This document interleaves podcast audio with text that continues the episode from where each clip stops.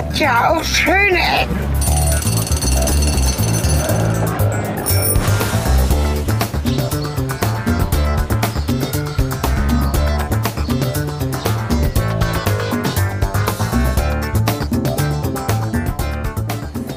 Ja, liebe Hörer, willkommen und zurück mit letzter Kraft aufgerafft.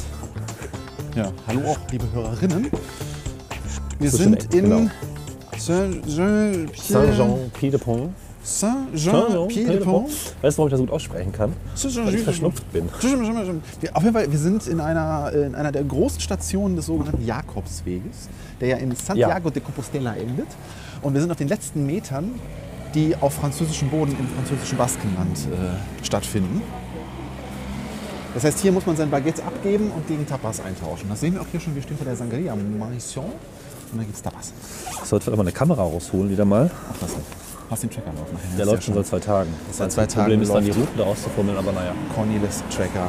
Permanent, durchgehend und immer.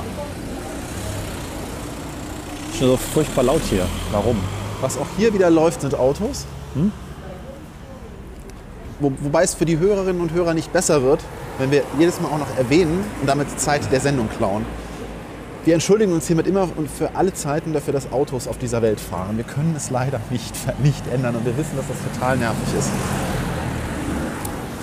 Aber es ist ja auch unser, wir, wir erarbeiten ja hier auch ein Audiodokument für nachfolgende Generationen. Und wenn irgendwann dieser ganze Scheiß mit diesen Verbrennungsmotoren mal sich nach draußen befördert und wir alle nur noch elektrisch unterwegs sind, dann werden nachfolgende Generationen schöne Ecken hören und werden wissen, wie verdammt laut es in solch schönen Städten wie dem hier mal war, nur weil diese verdammten Dinger mit diesen toten Fossilien im Tank rumgefahren sind.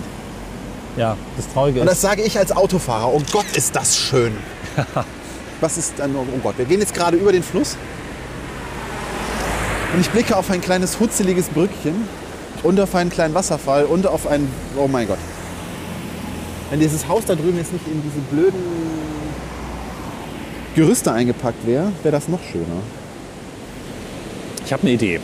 Oh Gott. Da hinten ist so eine Brücke. Vielleicht gehen wir mal da so hin, dass wir vielleicht da so rumlaufen. Einige der größten Katastrophen in diesem Podcast begannen damit, dass Cornelis den Satz aussprach: Ich habe eine Idee. Jetzt hätte ich gerne ein Beispiel. Normalerweise fä- fä- fängt Cornelis Sätze an mit, also wenn wir unterwegs sind zwischen den Folgen, fängt Cornelis Sätze an mit, wir haben ein Problem. Oder wir haben nur noch ein Problem. Oder ich habe nur noch ein Problem. Und in der Regel reagiere ich darauf mit Schweigen. Ich hätte trotzdem gerne mal ein Beispiel. Wann ist denn das jetzt so wirklich schlimm? Nein, das ist, es ist, Aufgetreten. gar nicht, es ist gar nicht schlimm. Gut. Es ist, es ist, es ist nur von der, von der Dramaturgie her, macht Ja. es ist besser, wenn man das so erzählt. Nein. Dazu kommt ja auch die ganzen Fälle, wo ich eigentlich hätte sagen können, wir haben ein Problem vielleicht, wo ich mich zurückgehalten habe, nur um festzustellen, oh, puh, das hat nochmal letzte- geklappt soeben. Die letzte dieser Ideen endete gestern damit, dass du versucht hast, auf der Brücke äh, ein Foto von der anderen Seite in Bilbao zu machen. Und äh, Wow. es auf unserer Insta-Story eine sehr, sehr schöne äh, Aufnahme von dir gibt, wie du über eine Schnellstraße drüber huppelst. Alles unter Kontrolle. Das hatte so ein bisschen was von Frogger. Alles unter Kontrolle.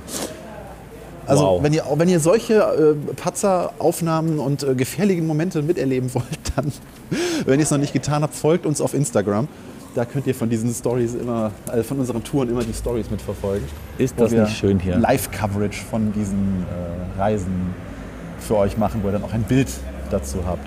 Ich habe mir nicht gedacht, dass wir uns einen kleinen baskischen Ort anschauen, weil das Baskenland nicht nur aus Städten besteht und aus äh, Pinchos, deswegen auch mal was Dörflicheres. Jetzt hat der Ort doch mehr Autos und Struktur, als ich dachte, aber das, was das ausmacht, kann man hier auf jeden Fall sehen. Also diese typischen Fachwerkhäuser in Frankreich, wo wir ja immer noch sind, auch etwas adretter, würde ich fast sagen, hergerichtet mit weißem Putz und schön gemaltem Fachwerkholz. Ne? Und hier ist halt ein sehr, es ist kein alt, altes Gebäude, aber es fügt sich halt toll in diesen Stil ein mit grünem Holz, grünen Fensterladen, Läden, Läden, ja, so einer symmetrischen Eingangstreppe.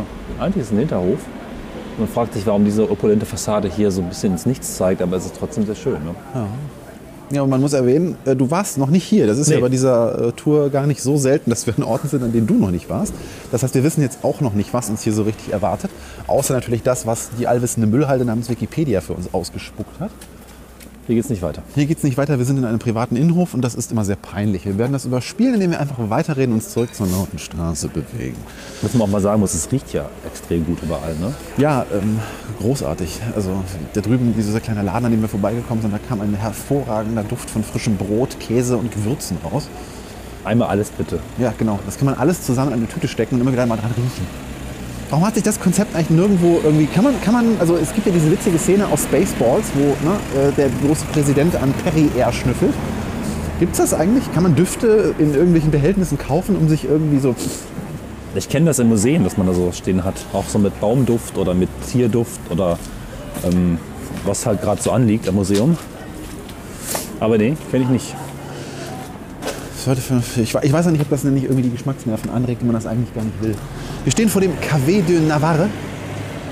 Und äh, dieser Ort war ja ein großer Schauplatz für eine Schlacht. Aha. Und zwar äh, ist in der Historie, ich habe ja schon ähm, in vergangenen Folgen erzählt, dass die Region Spanien äh, gerade so um das äh, 13., 14. Jahrhundert eine sehr bewegte Geschichte hat, was so Landeroberung, Rückgewinnung, bla bla bla und sowas. ne? Wir hatten das mit Granada im Süden, das Ja. damals äh, wieder äh, in der sogenannten Reconquista äh, zurückerobert werden sollte von Spanien. Ich erzähle diese Geschichte immer sehr gerne, weil ich sie sehr interessant finde. Äh, und äh, das Königreich Navarra äh, war hier, traf hier auf ein anderes Königreich, das ich natürlich jetzt nicht parat habe, weil ich fantastisch großartig vorbereitet bin wie immer. Ne, das war nämlich der Philipp von Navarra, der hier äh, den König von Argonien, Aragonien, oder? Ar Aragonien, Entschuldigung, nicht Argonien, Aragon Aragonien. ist auch eine spanische Provinz. ja, genau. Aragon. Äh, nee, die Argonen sind wieder mal. Gab es da nicht auch Aragon? Aragon? äh, wir hatten in einer vergangenen Folge den kurzen Hinweis Oh. auf Skyrim. Äh, Oh, die Argonen sind Ja. irgendwelche Viecher aus den Elder Scrolls Rollenspielen. Ja. Auf jeden Fall war dieser Ort hier zwischen äh, 1512 und 1530 äh, einer der Schauplatz des Eroberungsfeldzuges der Krone Aragoniens gegen halt Navarra. Und viele Verteidigungsanlagen und Häuser fielen halt in dieser Zeit hier diesem Krieg zum Opfer. Äh, Und ja, das war halt wirklich eine, eine, eine, eine, Welle der Zerstörung, die durch diese Stadt hindurchfegte. Ja, es blieb aber einer der Hauptorte, also in dem Restkönigreich von Niedernavarras. Ja. Und hier kann man halt noch einige alte Verteidigungsanlagen, die sind halt im Ort noch irgendwo da. Unter anderem so natürlich wie immer Reste der Stadtmauer. Natürlich haben auch hier wieder viele Brände. Na ja, da, ja, da, ja, da. Wir überqueren mal diesen Teil von den Geschichten, die alte Städte irgendwie immer haben. Im Mittelalter waren Feuer halt etwas, mit dem man rechnen musste. Du willst irgendwas zu dieser Straße, äh, Straße sagen? Ich habe gerade einen kleinen schönen Eckengassenbus oder sowas, keine Ahnung. Es ist schön. Ich kann es eigentlich gar nicht besser beschreiben als. Das ist ja das Problem, wir haben es ja öfter schon erwähnt, dass die richtig schönen Ecken etwas schwer in Worte zu fassen sind, wenn man nicht da ist. Es ist eben eine Altstadtgasse, der, wenn man so will, Bürgersteig ist in Treppenstufen angelegt. Die Häuser sind schmal, baskisch, trutzig, schief. Keine Fachwerkhäuser jetzt in diesem Fall. ne? Das ist also alles durchweg gemauert. Sehr gemütlich. Und auf der anderen Seite der Straße sehen wir so ein altes Stadttor und kommen gleich nochmal eine, eine Brücke, die dorthin führt. Und hier gefällt mir auch die Akustik. Ha. Ähm, Navarra ist ja auch ein Teil vom Baskenland mittlerweile. Ne? Oder, also ein Teil von Navarra gehört zum Baskenland, haben wir auch gelernt von Matthias. Ja. Ähm, genau, also es hängt alles zusammen. Jetzt haben doch leider viele dieser Geschäfte nicht offen, leider. Ich hatte immer extra geguckt. Ja, ob am Sonntag, ähm, Ich würde sagen, auch im Baskenland gibt es den Sonntag. ja, aber das, was ich im Blick habe, das Geschäft hatte sonntags offen. Deswegen Okay. dachte ich, es gäbe hier Möglichkeiten, auch ein paar leckere Sachen zu probieren. Ja, die Cafés und so, die haben natürlich offen. Hier zwischendurch immer mal wieder eins. Aber hier war gerade wieder ein schöner Fromages, ein Aber hier Käseladen. sind auch Läden zum Beispiel offen, ne? Haben die offen oder sind die nur beleuchtet? Ich sehe da nichts von.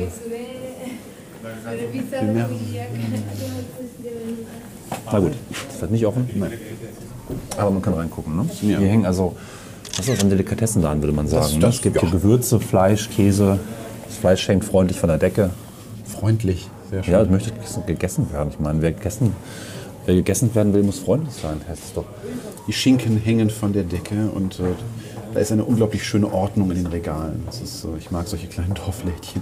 Was wir direkt im Zentrum noch sehen, dieser Stapel dunkles Zeug ist Chili. Oh das ja. ist ähm, etwas, was ich auf der letzten Reise hier in der Gegend auch gefunden habe. Da fahren wir jetzt nicht hin. Espelette heißt der Ort und das ist ein. Das sind keine Muscheln? Das sollte Chili sein. Was darunter hängt? Ja. Ah, okay. Hätte das, Das jetzt für, für Muscheln gehalten. Chili de Espelette sein, also Chili aus Espelette. Und das Espelette Chili gilt als ganz besondere Art des Chilis. Ähm, schmeckt recht gut, ist nicht so super scharf. Also kann man sehr gut zum Würzen verwenden. Ähm, Habe ich auch schon ein paar Läden hier gesehen, dass man das hier auch kaufen kann. Das ist irgendwie 30, 40 Kilometer entfernt. Und das Baskenland ist ja auch generell einfach nicht nur die Sterneküche selber ist gut, sondern auch, was es hier an Spezialitäten gibt. Schokolade gibt es, Käse gibt es, Gewürze gibt es. Ähm, ganz viele Dinge, die, die hier in kleinen Läden verkauft werden. Und gerade die französische Seite habe ich mal sehr, sehr kulinarisch äh, reichhaltig empfunden. Da möchte man den Rucksack vollladen und dann traurig am Handgepäckstresen äh, Genau. abgeben. Dann möchte man natürlich nicht, dem, aber dem, mit dem Zeigefinger rausgewunken werden und gesagt werden, "Was Söhne!" Wenn du einfach nur so einen in, in Packpapier eingeschlagenen Käse im Handgepäck hast. die Brücke ist gleichzeitig Teil. Der Turm der Brücke sieht aus, als würde er zur Kirche gehören, die rechts von der Brücke steht. Und hier fließt ein nicht so tiefes Gewässer durch die Stadt. Und in der Ferne sehen wir Berge, auch teilweise jetzt von hier aus nicht zu sehen, schneebedeckt. Der Ort liegt schon ein bisschen höher. Ne? Schauen wir kurz nach. Naja, 160 Meter. Na gut. Die Berge sind hoch, der Ort dann nicht. Nee, es ist ja auch von der, von der Temperatur deutlich angenehmer als bei dem Küstenwind, den wir Ja. in unserer letzten Folge äh, hatten. Insofern. Aber sehr malerische Berge, also vor allem jetzt auch Berge. Ne? Also wir hatten ja jetzt viel in unserer Baskenland-Tour Hügel und hier sind wirklich, man kann von Bergen reden. Gerade im, äh, zur einen Seite der Stadt raus haben wir wirklich auch schneebedeckte Hügel, du sagtest es Ja. gerade schon. Und das war jetzt nicht, also Berge, jetzt habe ich wieder mich in Hügel verrannt. Aber das ist schon schick. Das sind auch Pyrenäenausläufer, ne? also die, die Ja. etwas größeren Berge. Guck, hier ist ein Laden offen. Mal kurz schauen. Ah, das ist übrigens der Laden, zu dem wir hin wollten. Oh, okay. Und vielleicht kann man schon riechen. Riechst du was? Nein. Das ist nämlich ein Gewürzfachgeschäft. Ah, Und hier gibt es halt auch Gewürze zum Riechen direkt. Ne? okay. Oder mitnehmen. Zu ganz guten Preisen.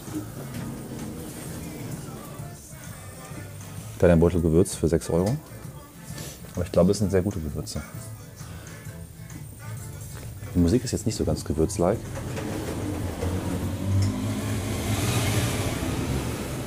Genau, Chili de Espelette hängt hier auch von der Decke. Ne? Ah, ja. Ja, ansonsten sind hier, weiß nicht, Dutzende bis Hunderte an Gewürzen in offenen Beuteln. Melange Barbecue. Man kann so haben Ein bisschen riechen. Du. Natürlich jetzt schwer, ein einzelnes direkt zu riechen, alle nebeneinander stehen. Aber ich rieche irgendwie Curry. Ich rieche so Thymian. So, und jetzt ist die Frage, wie kann man das unseren Hörern beschreiben? Ja, äh, das sind. Äh, Vor allem den Geruch. die, die, Bonjour, Bonjour. Ja, Gerüche beschreiben ist äh, schwierig. Ich, äh, ich lese immer noch Barbecue und weiß genau, das ist meins. Oh ne, das ist großartig.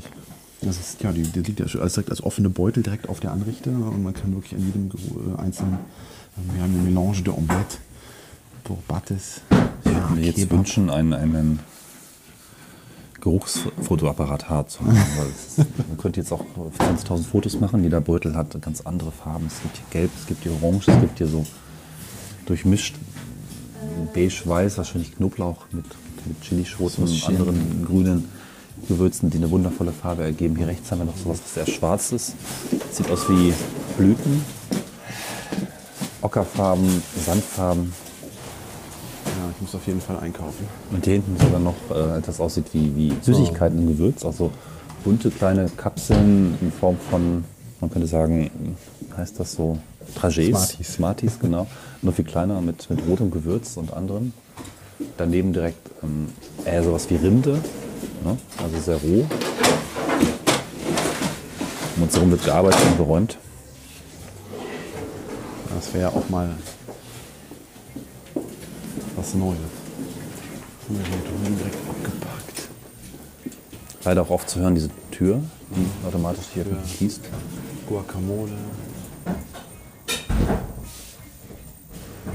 Hier haben wir jetzt auch eine Auswahl an Salzen. Ne? Gewürzsalz. Helles Salz, dunkles. Gewürz. So. Also äh, Englisch? You can ask. if Yeah. Okay. It's okay to take pictures because Yes, we can. we're just for a nice blog taking some pictures on. You can. Yeah. Yeah. Thank you. Mm. Kaffee Orange Préparation. Gewürzblätter mit Orangenschalen und Kaffee. Oh Mann, ey. Natürlich ohne Ende Pfeffersorten. Ja. Pfefferschoten. Sven ist vollkommen begeistert und abgehängt. Podcast-Modus geht nicht mehr. Nee, ich muss, wenn du mich in okay. einen Gewürzladen schleppst, dann muss ich hier auch irgendwie jetzt äh, entsprechend. Äh, Tob dich aus.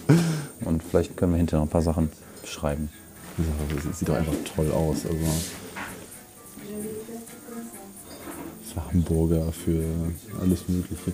Ich bin, ich bin nur in solchen Gewürzläden immer so derjenige, der sich dann die abgepackten Sachen irgendwie mitnimmt. Ich äh, hätte sehr gerne hier drüben auch was von diesem Melange Barbecue. Das sieht sehr, sehr gut aus. Ja, Nelken. Asche? Nein. Sesam. Sesam. Schwarzer Sesam. Schwarzer Sesam. Ah. Kann man, Ja, schaut euch einfach die Bilder an. kann man auch hervorragendes Eis draus Ich machen. werde jetzt nicht alle direkt einblenden, aber ihr könnt euch die Galerie anschauen. Und äh, kommt einfach mal her und riecht. Ja. Wobei diese, diese Gerüche, die jetzt hier in der Luft hängen, das ist ja schon, das ist schon fast Overkill. Man Ja. kann das ja schon gar nicht mehr irgendwie richtig voneinander, voneinander unterscheiden. Hier gibt es noch so Aha. Gewürzröhrchen in Ja, das ist natürlich ein schönes. so, kennt man aus dem Chemie riecht, ne? Für, wie heißen die Dinger? Kolben vielleicht. So eher, äh, genau so Reagenz oder Erlenmeyer-Kolben. Natürlich gibt es auch Nüsse und Tees. Ah, okay. I have two quantities. Okay. Deciliter. So, uh, it, what, what's the smallest size possible? The smallest is this one. Okay, perfect. Then I would like to have. Das ist gerade auch ein Schokoladenladen. Gibt es ja nämlich auch. Zimtstangen und alles. Also es ist großartig. Ich gucke mal, ob hier. Ich, ich bin immer noch auf der Suche nach dem perfekten Gewürzspender, aber die müssen, glaube ich, noch für mich erfunden werden. But have a nice day. You too. Thank you. Thanks. Bye bye. Ich merke gerade, dass die Gerüche jetzt meine Kopfschmerzen nicht unbedingt das Beste sind. Ah, so, Realität, das riechst du flau. ich habe ordentlich ähm, eingekauft. Ich hatte jetzt drei Gewürze. Es gibt zwei verschiedene Größen, die man sich irgendwie aussuchen kann. Äh, Und es gibt halt abgepackte und d- das Hauptding, was wir jetzt gerade vielleicht gar nicht so rüberkam, also da stehen halt wirklich endlos viele Säckchen, die halt einfach die Gewürze so feil bieten und man kann da wirklich dran riechen, man kann gucken. Man darf sie aber nicht selber anfassen. Da muss man dann mit der, äh, mit, mit der Shop-Bedienung sprechen äh, und dann zieht sie sich ein kleines Schürzchen an und läuft mit einem durch den Shop. Ui. Und äh, dann kann man sagen, das, das, das und dann am Ende ist man arm. Und ich bin sehr gespannt, äh, was man daraus so köcheln kann. Ich habe mich jetzt für ein Kebab-Gewürz, für ein Barbecue-Gewürz und für ein äh, Oh, das schön hier. sehr schön aussehende Chili-Melange irgendwie entschieden. Ähm, ich bin sehr, sehr gespannt, was da so es knistert in meiner Hand äh, rumkommen wird. Ich werde das gleich mal in meiner Tasche verstauen. Ja, du fragtest mich gerade, äh, ich habe eine Passion mit Gewürzspendern, beziehungsweise eigentlich die Lynn, die ja auch schon in einigen Folgen mit aufgetreten ist. Wir haben da so eine, eine persönliche, äh, ja, wir kochen halt sehr gerne. Und äh, ich persönlich versuche immer möglichst wenig mit, mit Soßen irgendwie zu würzen. Und äh, Gewürze sind halt so was Anstrengendes, irgendwie so sie richtig einzusetzen. Gerade es gibt viele Gewürzmischungen. Da muss man auch das für sich Richtige finden. Und ähm, ja, der perfekte Gewürzspender, der muss gut stapelbar sein, der muss gut in eine Schublade reinpassen, je nachdem, was man halt machen möchte. Der muss gut beschriftbar sein und auch möglichst austauschbar beschriftbar sein. Und er sollte möglichst verschiedene Aufsätze haben, je nachdem, ob man das Gewürz streuen. Äh, oh. ja, wir gehen wieder einen Berg hoch. Äh, ob man das Gewürz streuen, mahlen oder kippen oder was auch immer muss. Ne? Und das ist schon nicht so leicht zu finden. Da hinten ist Stadtmauer. Irgendwie bin ich hier ein bisschen kurzatmig. Ich weiß auch nicht, warum was hier los ist dieses Mal. Ja, und ich habe Kopfschmerzen. Oh Gott. Wir sind alt und kaputt. Und Und schon den dritten Tag auf einer Podcastreise. So. Folgenummer? Was? Diese Unart haben wir zum Glück abgeschafft, ne?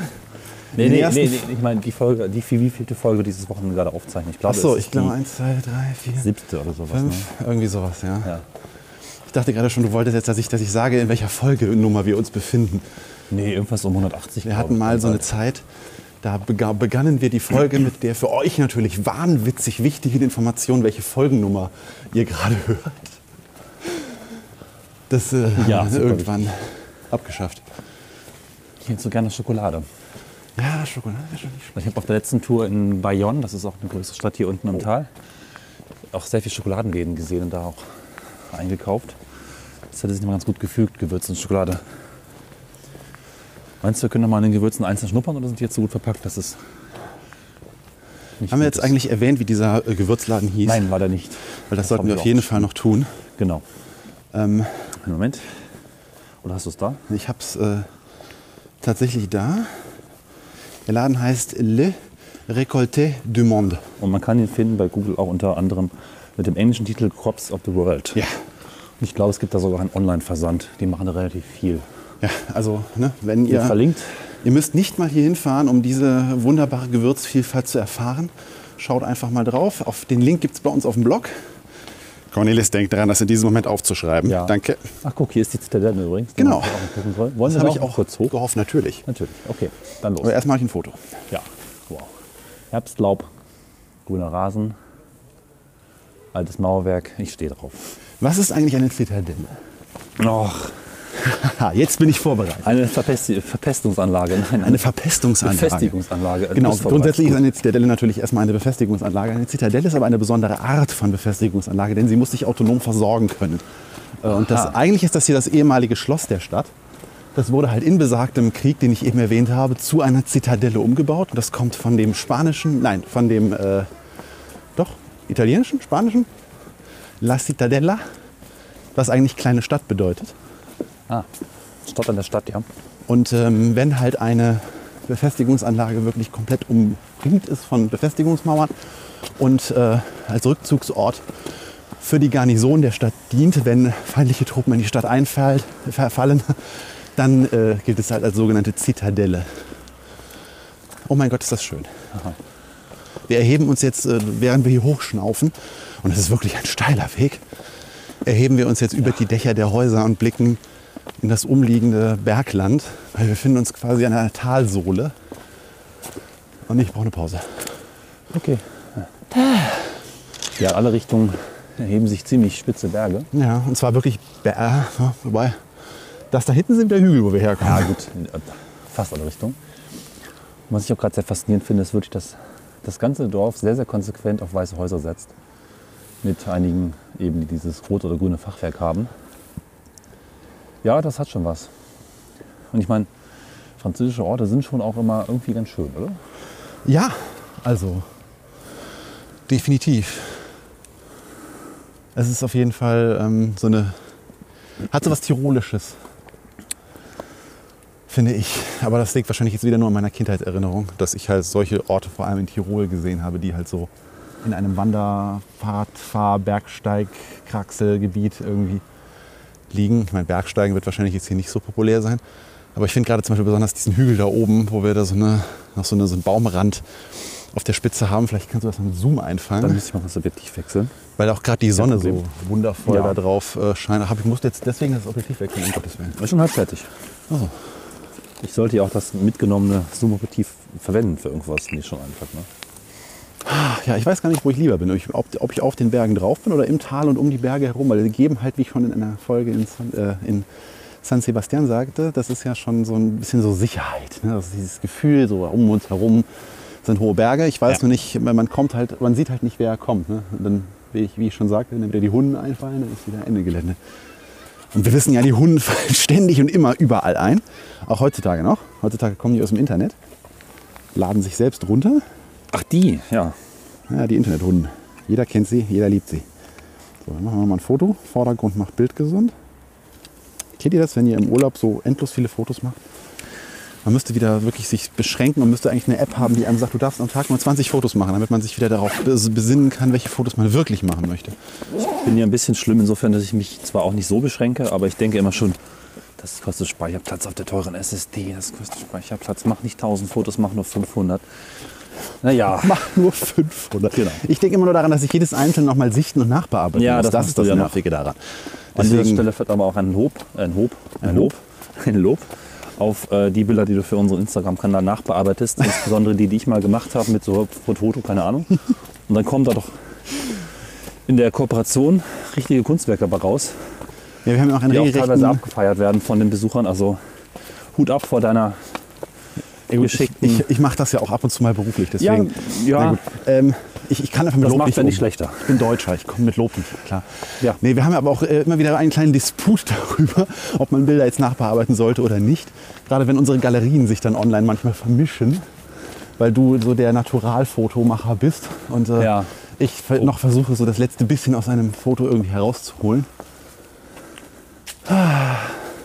Das ist auch die der Menge. Ne? Also eine Galerie kann auch schon mal 60 Bilder enthalten. Ja. Und ehrlich gesagt, mir fehlt die Zeit, die alle nachzubearbeiten. Ich glaube, das wäre für dich auch ein bisschen Ja, vor allem viel, ist der? Aufwand halt auch mit einer Digitalkamera wesentlich höher, da die Fotos nachzubearbeiten, weil da muss man sich erstmal ein separates Programm reinschmeißen, da man bei Smartphones natürlich relativ schnell die Regler bei der Hand hat. Was auch der Grund ist, weswegen ich sehr, sehr gerne mit einem Smartphone fotografiere, weil ich da einfach alle Tools bei, vor Ort habe und die Fotos auch direkt über, äh, überall hinkriege. Ja, Ist der Berg bald vorbei? weiß nicht. Aua, Kopfschmerzen. Ich öle.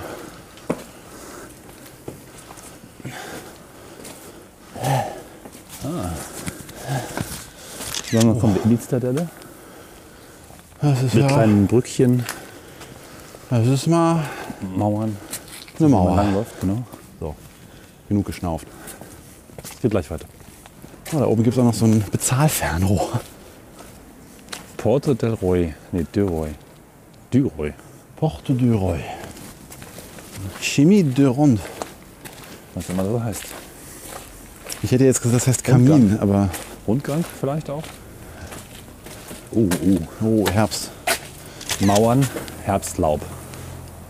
In großer, großer, großer Menge. Ach, Ja, hier haben wir einen der wunderschönsten Farbkontraste, die die Natur so hergibt. Grauer Stein mit bläulichem Stein am Boden, darauf wunderschön goldenes Herbstlaub, dann diese grünlich äh, bewachsenen Bäumchen, wo das Moos hochgekrochen ist und natürlich hier dann die kleinen Pflanzen, die aus der Burgmauer ihren Weg nach draußen suchen. Oh Gott, ist das ein goldener Herbst. Äh, Wunderschön. Wir unterstreichen nochmal unseren Tipp, Reisen in den Süden auch mal im Herbst anzutreten. Also gerade so Oktober, Anfang November, Ende November ist jetzt schon, naja, aber grundsätzlich äh, ergibt das wahnsinnig tolle Farben, mal einen ganz anderen Blick auf ansonsten recht karge oder normal grüne Landschaften, je nachdem, wo du dann unterwegs bist. Also Herbst in Südeuropa. Es Zumindest in noch bewaldeten Gegenden, also in dem tendenziell nördlichen Teil der Länder ist das halt richtig schön. So, wo geht's rein? Kommen wir da noch hin? Ähm, ich raub rein ging es auf der anderen Seite. Wir bewegen uns jetzt zur Rückseite. Oh no. Da muss ich dich leider enttäuschen. Das ist ja ein Meer aus Laub. Wir haben auf jeden Fall den schlammigsten Weg gefunden, den irgendwie diese ganze Siedlung hier zu bieten hatte. Aber das hat ja von uns gewohnt, insofern.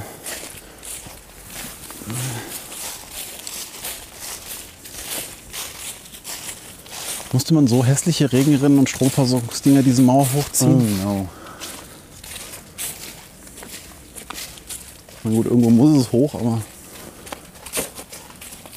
Interessant, wie die Witterung hier diese Löcher da reingefressen hat. Nee, erinnert mich so ein bisschen an das, was wir da an den, am Strand gesehen haben, als das Wasser da aus den äh,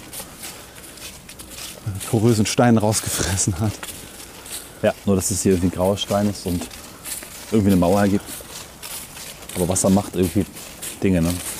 Ja, Wasser kann so einiges. Deswegen auch steter Tropfen höhlt den Stein. Jetzt ist mir kalt. Das ist doch irgendwie doof. Warm, kalt, hoch, runter, Regen, Sonne.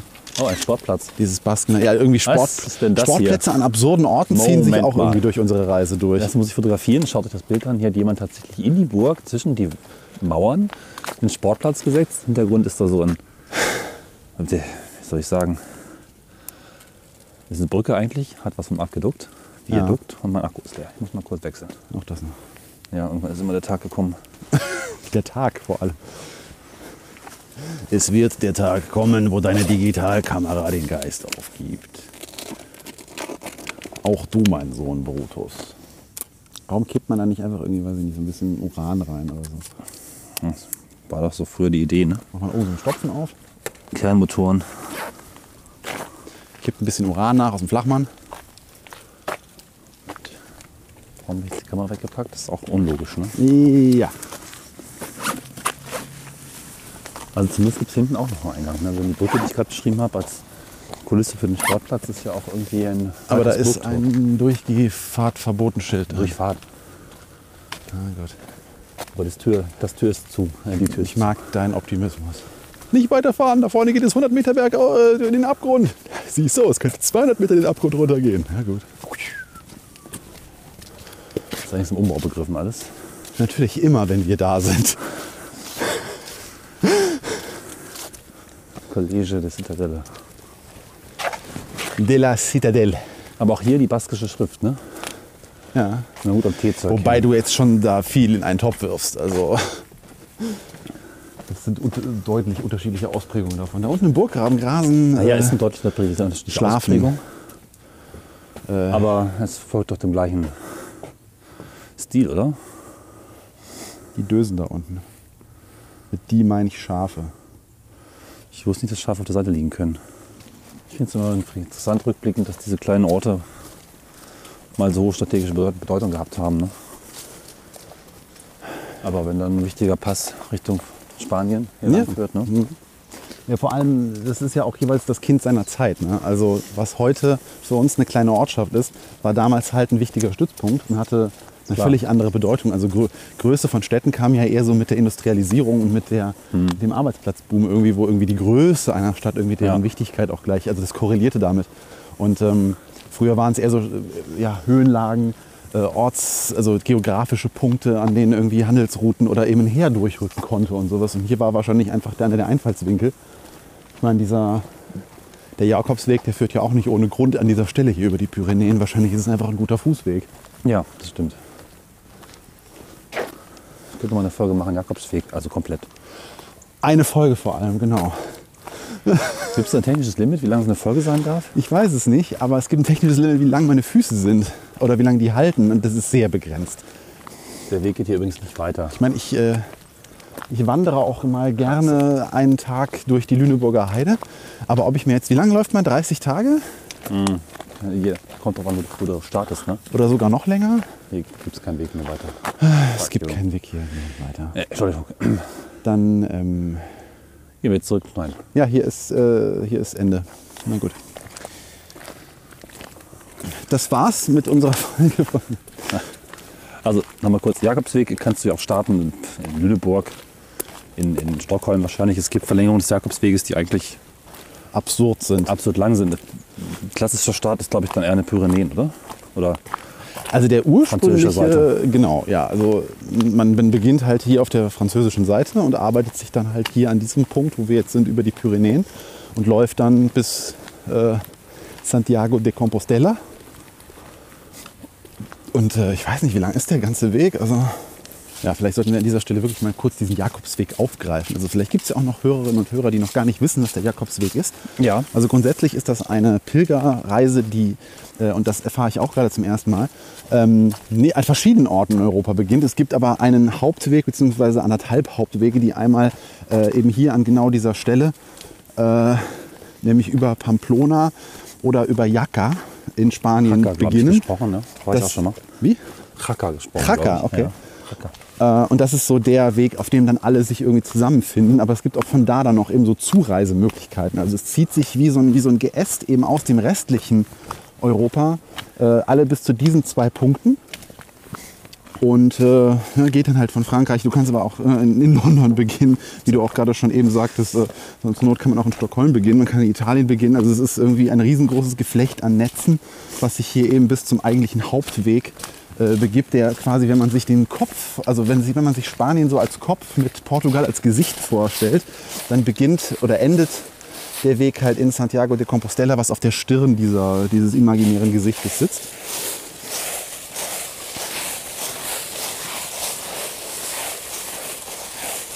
Das ist auch für die Menschen, die in unserer Folge, wo wir schon über Bilder gesprochen haben, vor zwei Folgen sich gefragt haben, was ist denn jetzt Jakobsweg? Ja. Nur mal so. Der, ja. Warum heißt das Ding überhaupt ja, äh, Jakobsweg? Also äh, die erste Erwähnung stammt aus dem Jahr 10, äh, 10, 47, sagt man, 1047, 1047 Ja. äh, in einer Urkunde des Hospitals von Arconada. Und wird äh, die nordspanische Hauptverkehrsachse als Weg, der seit alten Zeiten von Pilgern des heiligen Jakobus und Peter und Paul begangen, bezeichnet. Peter und Paul, Peter, Paul und Mary. Na, auch da haben wir wieder falsches Gendern. Mary wird vergessen. Ah. Naja, gut. Und Jakobus der Ältere, ne, das war eben der, nach dem dieser Weg benannt ist. Denn, äh, da, da zitiere ich mal kurz die Wikipedia, ähm, es wird ein- als eine Anzahl von Pilgerwegen, die durch ganz Europa führen, bezeichnet, die alle das angebliche Grab des Apostels Jakobus so. zum Ziel haben. Also auch da ist man sich wahrscheinlich nicht so hundertprozentig sicher, ob jetzt wirklich der Herr Jakobus da begraben liegt oder nicht. Aber ich finde das ja auch eigentlich, äh, ich finde gerade in der, in, in, im katholischen Glauben ist diese Bindung an irgendwie, man muss auch wirklich die echten Gebeine da drin haben, damit man mit den richtigen Gedanken an diesem Ort irgendwie ist. Das finde ich eine sehr befremdliche Art und Weise, wenn man irgendwie an jemanden gedenkt. Na gut, klar, wenn man irgendwo hin pilgert und dann auch schon die, die, die physische Distanz überwindet, um sich an diesen Ort zu begeben, dann möchte man natürlich da irgendwie kein Fake liegen haben. Aber ist das nicht eigentlich völlig egal? Ist das nicht, ich glaube, das ist eigentlich auch der Glaube letztlich. Ja, Genauso, genau. wenn man an einen Gott glaubt. Man weiß schon, dass es vielleicht nicht richtig sein könnte, aber im Prinzip ist es auch egal, wenn man sich einfach da selbst drin bestärkt, dass das einfach bestimmt die richtigen Gebeine sind, dass es bestimmt der tolle Ort ist und dass bestimmt da die Beziehung zu Gott und bla. Wir hatten es schon kurz ein bisschen besprochen. Das ist ja auch Menschen, die an andere Dinge glauben, die diesen Gott da glauben, dann auch, dass da die Beine echt sind. Ne? Der, du hast in unserer Folge, die wir in äh, der komischen Kirche aufgenommen haben, dessen Namen ich mir immer noch nicht merken kann. Aranzazu? Aranzatsu, genau. Ja. Ähm, da hast du ja gesagt, äh, bei diesem Pilgerort äh, Ort ist der Weg nicht das Ziel, aber beim Jakobsweg ist definitiv der Weg Ja. das Ziel. Und äh, ich habe ähm, halt mal eine Abhandlung, das erwähnte ich ja auch schon in dieser Folge in Aranzatsu, ähm, die Abhandlung über diese, dieses Buch äh, ich bin dann mal weggelesen und ähm, was da halt beschrieben wird, ist, dass halt gerade diese, und das erzählte auch ein ehemaliger Kollege von mir, der halt diesen Weg mal in Teilen gegangen ist, erzählte halt, dass besonders die, die Begegnungen, die man auf diesem Weg in diesen Hostels und Ort, äh, Orten macht, die halt sich Ja, der der, Aufnahme von stimmt. Gästen, die diesen Weg beschreiten, äh, zur Aufgabe gemacht haben, dass das eigentlich ein großer Teil dieser, Ja. dieses Weges und dieser Erfahrung ist. Und das stelle ich mir wiederum eigentlich ganz spannend vor, dass du mit Leuten auf der ganzen Welt da, in, äh, die aus demselben Grunde dort sind, wo du bist, äh, zusammenkommst und mit denen darüber sprechen kannst. Wobei das natürlich für Fernwanderer generell gilt. Ne? Wenn jemand den Fernwanderweg GR70 einmal über ähm, Sardinien läuft, was es ja auch gibt, die werden sich ja auch so austauschen. Ne? Also da kommt ja auch Fernwandern und Pilgern Ja. zusammen. Ja, die Burg, die Zitadelle ist generell zu. Ja, das, also wir sehen jetzt das eigentliche Schloss, was eben später zur Zitadelle umgebaut wurde oder von außen halt deutlicher befestigt wurde. Das Schloss ist jetzt ausgesprochen hässlich. Ja, ist, äh, ja lass es gehen. Komm. Also da- waren besser. Mache ich jetzt nicht mal ein Foto von. Ich auch nicht. Von hinten, das war von hinten war es sogar schon schöner als von vorn. Das ist halt ne, die Tiefe. Wenn, verschiedenen Ebenen, wenn verschiedene Ebenen zusammenkommen, dann wirkt das immer etwas hochwertiger. Aber von vorne ist es jetzt eher so ein Verschlag. Ne? Es ist sehr verwittert, auch null gepflegt. Von hinten war auch Gleich. symmetrischer gewesen. Ja, vielleicht mal mit dem Gartenzaun irgendwie abgespritzt. Äh, Gartenzaun, Gartenschlauch Einmal Zaun abgespritzt. gegenwerfen, mal gucken, was passiert. Na, von hier, von hier bekommt es eine verwitterte Atmosphäre. Wenn man schräg davor steht und diese, diese oh, hier ist aber eine interessante Akustik, wenn man sich unter diesen Torbogen bewegt. Ein, ein ganz klein bisschen. Ah, Hallo? Ja, ein bisschen. Muss ich hier bitte stellen? Wahrscheinlich schwer für das. das äh, könnt für ihr nicht hören, aber aufzunehmen. Ja, ein bisschen, ja. der Torbogen ist ein ganz kleines bisschen wie unsere Folge auf der Wewelsburg. Wenn ihr die noch nicht gehört habt, dann Pause jetzt. Ganz spannender akustischer Raum im Keller gefunden. Ja, akustische Experimente mit Kuppeln. Haben wir Wo ging es wieder runter? Ja. Ah. Es ist ja manchmal auch gar nicht so leicht, von einem Ort wieder zurückzufinden. Naja, das kenne ich. Aber einen Trecker. Ich dachte immer, ein Trecker ist dazu da, um einen Flug zu ziehen. Und nicht so ein Flugzeug für meinem geistigen Auge. Was ist denn jetzt mit dem Flug? Ich habe irgendwie in Erinnerung, dass ich dieses Foto schon mal gemacht habe, deswegen mache Ja. ich es jetzt nicht nochmal. Wir sind jetzt auf dem Rückweg, also viele Fotos könnten schon existieren. Ich sage das nur. Wahrscheinlichkeit ist da, ja. Für physische Anwesenheit an einem Ort bedingt das eventuell dort schon, ich habe Gewürze in der Tasche. Ah, das ist gut. Du schmeckst Schnupfen. Gewürze, Ähm, nein, du nicht weißt, solche. so anzuwenden, ja? Äh, Ich weiß benutzen. tatsächlich Gewürze auch anzuwenden, allerdings nicht, also ich bewundere und deswegen sage ich immer, ne, Kochen ist so eine, eine Tätigkeit, die wirklich so von bis geht. Und ich würde mich selbst als ein Koch so im, ja, so bei 45 Prozent von 100 Prozent be bezeichnen. Also ich kann, ähm, ich kann, also mir wird immer gesagt, dass ich sehr gut kochen kann. Ich bin aber ein sehr fauler Koch. Das heißt, ähm, ich hab, bin jetzt weit natürlich über irgendwelche Magifix-Tütchen weg, aber ich benutze auch schon mal ganz gerne, um irgendwie an der Tomatensauce Geschmack zu kriegen, dann irgendwie eine Pulle Heinz, also nicht eine Pulle, aber so ein Schuss Heinz-Ketchup, weil ich aber auch weiß, was in Heinz-Ketchup drin ist, nämlich Zucker, Essig und Tomaten. Äh, Das heißt, wenn ich dann irgendwie vorher die Tomaten aus der Dose ausreichend benutzt habe und mir dann noch so der letzte, das letzte bisschen Pfiff fehlt und ich sowieso diese Zutaten äh, in, in Teilen da rein tun würde, dann nehme ich halt einfach die Heinz-Ketchup-Flasche mach aber, oh, und weiß, das macht denselben äh, Effekt. Und auch sonst, ähm, ja, also manche Dinge, die halt wirklich sehr aufwendig sind. Wir sprachen ja mit äh, unserem Gast äh, Matthias über Kroketten. Ähm, ich würde mir jetzt nicht die Mühe machen, Kroketten selber zu machen. Das ist einfach ein Riesenaufwand. Ähnlich wie richtige Rinderkraftbrühe. Das ist so ein Projekt, das geht über mehrere Tage. Ja, und äh, ich habe auch eine Küchenmaschine, oder wir haben eine Küchenmaschine, die auch warm machen kann, wer, äh, und auch mixen kann, so mit Thermo. Lassen wir die Werbung an der Stelle. Äh, da, da ist auch oft äh, die Faulheit einfach der Koch an der Stelle, die uns dann dazu treibt. Äh, aber immerhin wird dann selber gekocht. Aber ich, ich mache trotzdem gerne mal, gerne mal eine Fertigpizza. Ne? Ja. Wie ist das bei dir so mit Kochen? Naja, ich glaube, ich habe es schon mal erzählt. Ich glaube, ich kann theoretisch kochen. Ich wäre vielleicht sogar ein guter Koch. Aber was bei dir faul ist, ist bei mir noch äh, fleißig wie nichts. Also ich bin so faul. Beziehungsweise, wenn ich nach Hause komme, dann ähm, habe ich so viele andere Dinge im Kopf, die ich unbedingt lieber machen möchte als kochen, dass ich mir das mit dem Kochen eigentlich gar nicht so richtig jemals angewöhnt habe. Ich hatte eine Kochphase vor sechs, sieben, acht Jahren, wo ich für eine Frau, die auf dem Markt gearbeitet hat, die dann auch meine Freundin war, ähm, sehr viel gekocht habe. Allerdings hatte es aber Schwierigkeiten. Auf jeden Fall hat mir das gefallen, was ich da gemacht habe. Ich habe viel gelernt über verschiedene Gewürze und Rezepte. Aber es war immer so aufwendig, also dieses bekloppte Schneiden, dass ich irgendwie gesagt habe, nee, jetzt lieber Podcast schneiden. Als, Als Gewürze, äh, als, als äh, auch- Gemüse. Ja, Dings schneiden. Ne? Und Ja. ähm, ich glaube, wenn ich wollte, könnte ich das sogar ganz gut, weil ich glaube ich auch mm, die Sinne habe und Geschmack und äh, sowas auch interessant finde und auch selber viel esse und bewusst esse, was natürlich auch ein Teil der ganzen Geschichte ist, dass ich weiß, wo ich vielleicht hinkommen möchte. Aber da ich sowieso täglich dann auch noch in der Mensa meistens esse und gerne viel essen gehe und ausprobiere, was so die eigene Stadt hergibt, ist dann letztlich die Situation, wo ich wirklich mal kochen könnte, so selten, dass ich dann leider nicht koche. Ja, und Gewürze sind, damit äh, wollte ich die Klammer jetzt schließen, quasi die Königsklasse dessen, was ich als Kochen Ja. bezeichne. Weil zu wissen, wie viel davon, was davon, das ist, das ist so wie, wie Programmieren eigentlich für Essen. Ne? Und das ist schon wirklich etwas, vor dem ich ganz, ganz großen Respekt habe, wenn Menschen in der Lage sind, einfach zu wissen, so, jetzt kommt hier noch ein bisschen Thymian dran und hier muss noch ein bisschen was das. Ich kann das eigentlich nur mit diesen, mit diesen Basiszutaten wie irgendwie Salz, Pfeffer, sowas in der Richtung.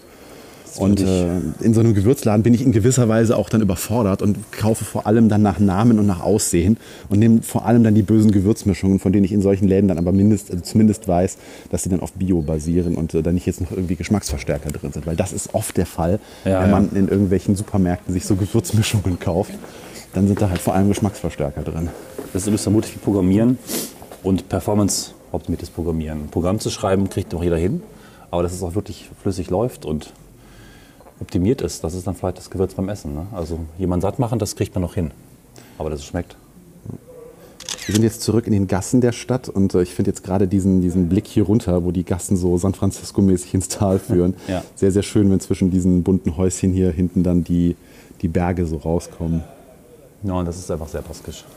Das hat hier, glaube ich, haben ganz viele Orte diese Art und ich finde sie auch toll.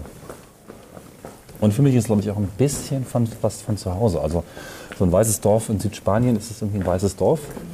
Das ist sehr fremd schon fast für mich. Also auch, das geht schon in Richtung Afrikanische. Da habe ich gar nicht so richtig das Gefühl, mich gemütlich heimisch zu fühlen. Und hier ist so eine Mischung aus, ja, das ist fremd, das ist anders, aber es, es hat auch viel, also gerade diese Holzelemente, die mich an meine Heimat erinnern. Ne? Fachwerk in Norddeutschland ist ja auch verbreitet, total verbreitet. Und deswegen hat es, glaube ich, nochmal so einen besonderen Anklang, der mir erst auf langen Reisen nicht aufgefallen ist. Es hat ja lange gebraucht, bis sich speziell diese Region sehr in mein Herz gefressen hat. Ja, was bei mir hier Erinnerungen auslöst, ist diese, diese Atmosphäre, wenn man nach einer langen Wanderung ne, an so einem Tag, wo man dann auch schön mit einem Rucksack und so ein bisschen eingeschlagenem Käse und äh, Ge äh, Ge äh, Gewürze, ähm, Brot und so äh, aufgezogen ist oder ausgezogen ist und sich irgendwie den Tag so ne, durch, durch die Landschaft äh, gewandert hat. Wenn man dann abends so, wenn dann auch die Glocken schlagen, man dann diese steilen Gassen so aus dem Gebirge herunter wandert und dann durch die Stadt geht und weiß, da vorne ist meine Pension, da setze ich mich dann hin, gehe nochmal duschen und gehe dann in den, in den Essraum und äh, werde da ein deftiges, mehrgängiges Abendessen zu. Das ist so das, was ich mit dieser Atmosphäre jetzt hier gerade verbinde. Ja, mhm. ja, Also ich mag so Berg, also es ist ja eigentlich kein Bergdorf, wir sind, wir sind an der Talsohle, aber auch die Talsohle ist noch so leicht hügelig und die gibt dem Ganzen diese, dieses, diese Atmosphäre von Berg und ne, es ist, und hier ist auch immer, wenn man in, den, in die Gaststuben hier guckt, hier ist je- jederzeit was los. Ne? Also Ja. der Baske, der kann immer. Der isst ja auch oft und viel, ne? hatten wir ja gehört. Wenn man mehr isst. Ja, wir sind auf der Hauptstraße. Stimmt. Wir hatten ja den, äh, von Matthias gehört, dass das der Baske gerne fünfmal am Tag isst. Ja, und auch generell mehr essen geht. Das braucht natürlich auch mehr Gelegenheiten dazu, mehr Restaurants. Und die sind dann auch am Sonntagmittag mal beleuchtet. Ne? Und ihr hört, die Autos sind wieder da.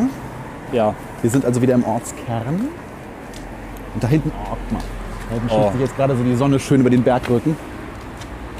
Der Sonnenschein, der spiegelt sich da genau auf. Also wir haben ja so in, äh, zur einen Seite der Stadt raus befindet sich so ein, so, ein, so ein Hügelkamm oder Bergkamm hinter so einem ansteigenden Hügel mit, einer, mit dem äh, rostroten äh, äh, mit den rostroten Wäldern drauf. Und dieser, dieser, dieser Bergkamm ist jetzt genau in der, in der, äh, im Profil quasi zur Sonne, die sich langsam unter, äh, runter bewegt. Und dadurch ergibt sich dann ein sehr schönes Schattenspiel drauf. Ach ja. ist immer schwer im. Foto das einzufangen. Natürlich, Ja. aber deswegen versuche ich das ja in möglichst blumigen Worten und möglichst lustig zu beschreiben, was mir Ja. dann meistens nicht gelingt. Aber ich hoffe, ihr habt eine Vorstellung davon und seid durch meine eben äh, schon erbrachte Erzählung so ein bisschen in diese Urlaubsbergdorf-Stimmung irgendwie versetzt worden. Also Stichwort wieder Kontraste, wir hatten es bisher in jeder Folge. Ne? Also es ist schon krass. Also wirklich, wenn man sich das als, als Route jetzt hier mal so für einen Zwei-Wochen-Urlaub äh, vornimmt und in jedem Ort so zwei, drei Tage verbringt, dann kann man schon wirklich hier sehr, sehr viel Unterschiedliches sehen. Also hier könnte man eine Aber kleine auch Berg... Verbindendes, oder? Ja, auf jeden Fall. Also es, es, es zieht sich eine rote Linie durch, Genau. die halt wirklich baskisch ist. Also ich beginne so langsam zu verstehen, was das Baskenland irgendwie so zusammenhält. Obwohl wir ja jetzt, wie gesagt, auch schon in Frankreich sind. Das hat ja dann doch ganz gut funktioniert. Das war nämlich das Ziel dieser Tour, an deren Ende wir jetzt wahrscheinlich angekommen sind. Ich glaube, dass wir nicht mehr als so viel noch dranhängen können. Mal gucken, ob es noch einen Bonus gibt. Auf jeden Fall einen Reisebericht, den haben wir für euch noch zwischendurch aufgenommen. Genau. Und auch in dem Reisebericht wird es wahrscheinlich noch ein paar, um ein paar kleine Orte Ja. gehen, die wir so am Wegesrand irgendwie noch entdeckt haben. Weil wir sind tatsächlich noch einen Tag unterwegs, aber an dem sind jetzt keine weiteren Folgen noch geplant. Weil irgendwann müssen wir auch mal zurück nach Deutschland finden und dann auch mal ne, Ja. euch andere Orte präsentieren. Das heißt, das könnte jetzt unser etwas hm, melancholischer Abschluss sein dieser Tour, Wieso melancholisch? weil wir weg müssen. Ach so. Ich werde immer sehr melancholisch am Schluss einer Reise. Weil ich weg muss. Ich nicht. Für mich ist das so, so ein so ein 50-50-Modell irgendwie. Also ich bin aber froh, oder anders. Ja, doch, ich, ich weiß schon, was du meinst, aber äh, es, ist, es kippt dann doch relativ schnell, weil ich auch immer wieder glücklich bin, nach Hause zu kommen, weil ich gerne zu Hause bin. Okay. Ja. Und ähm, ich auch immer weiß, dass ich wiederkommen kann. Und du müsstest das ja eigentlich am besten wissen, weil du bist ja jetzt schon ein paar Mal in dieser Region gewesen und äh, irgendwie muss man sich ja auch dann noch was aufsparen. ja, lustigerweise dreimal in zwölf Monaten. Das ist schon ganz wenig. Für meine Zeit ist es sogar regelrecht wahnsinnig viel. Das, ja, das schneiden wir raus. Entschuldige. ja, dein Fazit hast du gerade schon so halb gebracht. Ja, also das, ich will das jetzt auch gar nicht eigentlich noch weiter verbessern, weil eigentlich ist das mein Fazit. Es ist eine wirklich tolle Gegend, die viele verbindende Elemente hat. Die sehr, sehr variantenreich ist. Also ne, von der Bergwanderung über den Wallfahrtsort, über den Jakobsweg, äh, wunderschöne Strände, äh, sowohl in Tourismushochburgen mit Aussichtstürmen bis hin zu sowas wie, ne, wo wir heute Morgen waren, die letzte Folge. Äh, ich habe wirklich eine Namensfindungsschwäche, weil es ist so variantenreich. Ja. Ne, Ba- äh, Sava Viva? Biris? Biarritz, genau. Ähm, die auch nochmal äh, so von den Stränden her Kontraste haben und von Steilküsten ne, über Bäche, über äh, jetzt der Blick, den wir hier wieder haben in diese Berglandschaft rein. Also ähm, super, also ganz, ganz toller Landstrich. Ich bin wirklich begeistert und kann nur jedem, der so ein bisschen sich mit irgendeiner unserer Folgen identifizieren konnte, dass da was bei ist, was er vielleicht mal gerne sehen möchte, empfehlen, die ganze Bandbreite mitzunehmen. Jetzt habe ich es doch ein bisschen, nicht verwässert, aber okay. ausgebreitet. Ja. Das heißt, unser Abstecher nach Frankreich war für dich auch in Ordnung. Ich habe gestern noch ein bisschen gedacht, oh, oh. Ja, der war ja vor allem deswegen so, das, das, das, das hört ihr dann in der Metafolge. Ja. Die ganze traurige Geschichte, nein. die, der, den kleinen Fauxpas, den ich mir an der Stelle geleistet habe. Ja, da würde ich sagen, machen wir den Sack jetzt, den Reisesack jetzt hier endgültig zu. Bis auf etwaiges Bonusmaterial. Wir werden noch, äh, wir zusammen, noch drei bis vier sehr, sehr interessante Orte sehen, die aber allesamt nicht so richtig für eine Folge hergeben oder aus anderen Gründen nicht ganz passen. Aber ich glaube, dass sie dich nochmal begeistern werden. Das kann dann noch mal vielleicht in Einzelelementen von Reisebericht aufgenommen werden. Aber die offizielle Tour legt sich jetzt hier schlafen und ich denke, irgendwann sind wir, oh Gott, meine Stimme legt sich auch schlafen. Irgendwann kommen wir zurück mit einer anderen Tour und ansonsten kommen wir natürlich auch zurück mit dem normalen Content zurück zu schöne Ecken. Genau. Macht's gut. Ähm, zum Schluss noch, wie immer, mein kleiner Appell. Äh, schreibt uns doch bitte, was ihr jetzt speziell von dieser Tour äh, gehalten habt. Ups. Denn wir würden sehr gerne wissen, wie das so ankommt. Und bitte nicht immer nur, wenn es euch nicht gefallen hat, sondern wir freuen uns auch sehr oder möchten wirklich auch gerne mal hören, ob es auch wirklich Leuten gefallen hat. Ich bin mir ziemlich sicher, die sind da draußen. Und damit bin ich auch Sven signing out. Bis zur Metafolge. Bis dann. Tschüss. Tschüss.